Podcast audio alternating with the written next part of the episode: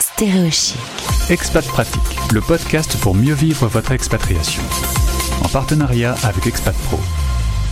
Souvent, quand j'ai un invité à l'antenne, je lui demande un peu si tout va bien et il me dit qu'il est un peu stressé par le fait de faire de la radio.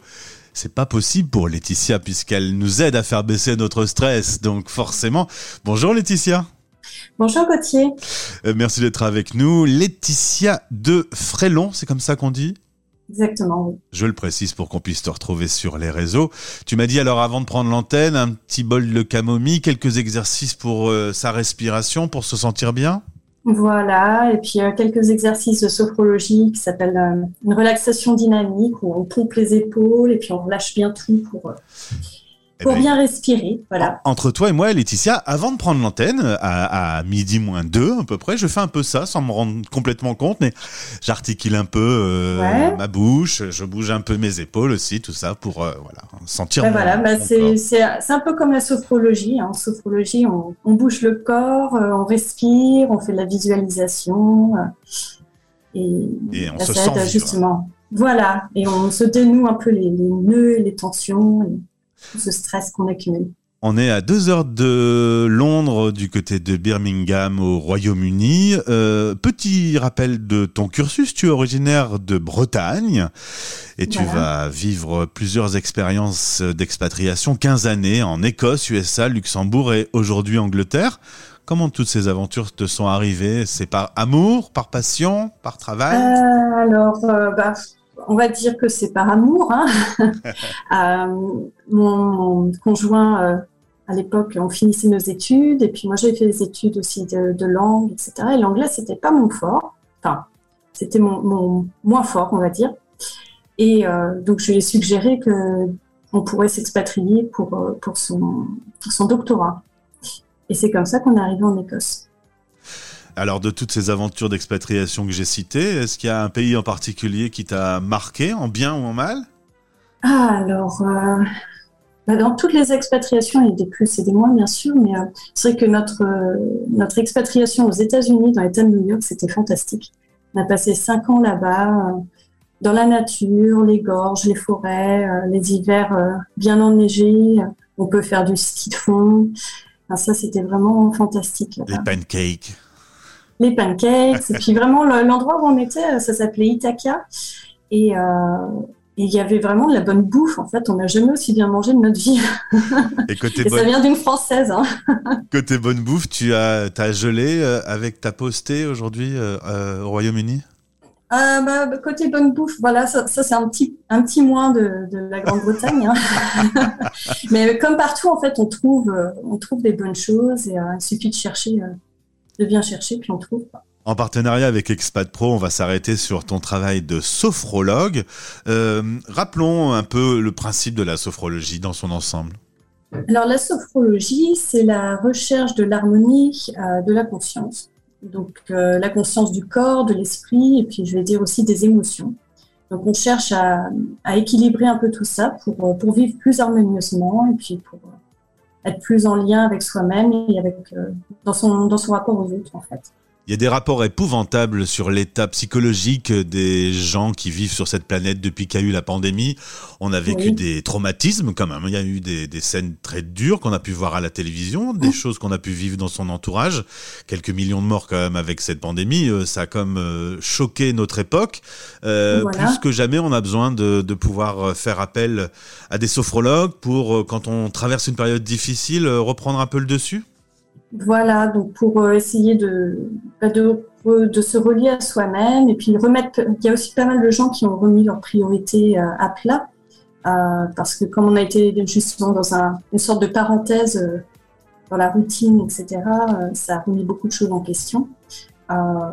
Et puis gérer le stress bah, de l'inconnu, c'est-à-dire tous les changements qu'il y a eu, où est-ce qu'on va. Euh, pour les expatriés, c'était euh, on peut pas rentrer, Ouais. est-ce que la famille va bien euh, enfin, Il y a tous ces, comment dire, ces apports euh, un peu anxiogènes, hein, faut le dire. Et qu'est-ce qui se passe dans l'organisme quand il y a du stress, quand on s'inquiète d'une situation? Qu'est-ce qui se passe? Qu'est-ce qui fait qu'on on se retrouve stressé?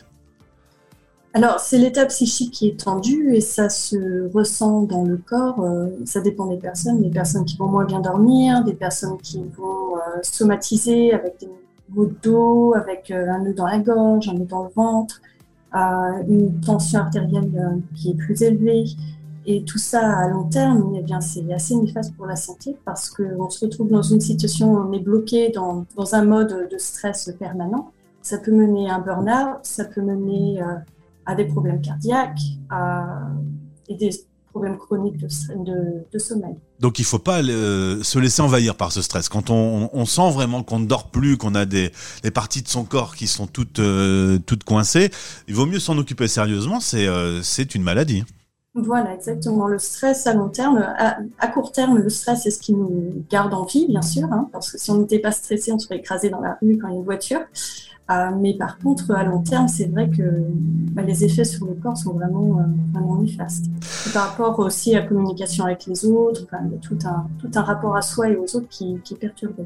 Tu as un site qui s'appelle Sophro by Nature. D'ailleurs, tu fais des balades sophrologiques dans la nature. Tu accompagnes des personnes, tu marches. Et le fait de marcher, de se libérer un petit peu, ça peut faire du bien. Mais quand tu travailles avec des expats au bout du monde, c'est pas possible de se promener dans la nature. Voilà, c'est pour ça que localement, je m'occupe des gens euh, dans, les, parcs et lors de balades sophrologiques. Euh, mais pour les expats, bien sûr, c'est assez loin. Mais ce que je peux faire, c'est euh, justement leur prescrire, après une séance de sophrologie, d'aller marcher en pleine nature. Ou bien pendant une séance aussi, on peut visualiser un espace naturel. Et comme les gens sont en état modifié de conscience, ils ont l'impression vraiment d'y être. Et ça leur fait un bien fou, justement, de visualiser cette nature. Eh bien, je vous invite à découvrir le travail de Laetitia. Vous allez donc euh, bah, sur le site d'Expat Pro. On est dans la story également, la possibilité de visiter ta page. Si la personne a envie de tâter le terrain de la sophrologie sans totalement se lancer, euh, si elle a des doutes, par exemple, des choses comme ça, euh, tu fais un, premier rendez-vous avec, avec cette personne? Alors oui, on peut faire une séance de bah, d'essai.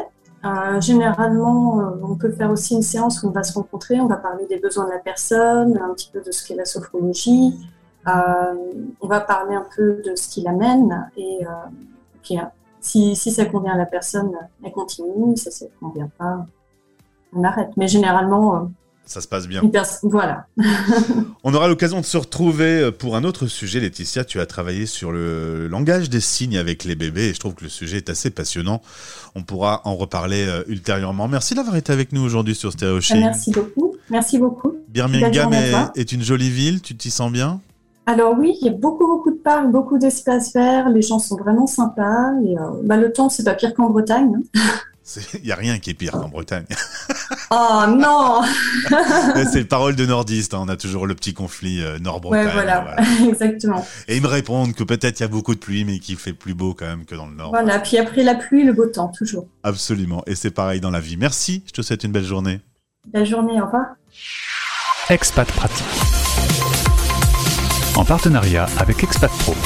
expat-pro.com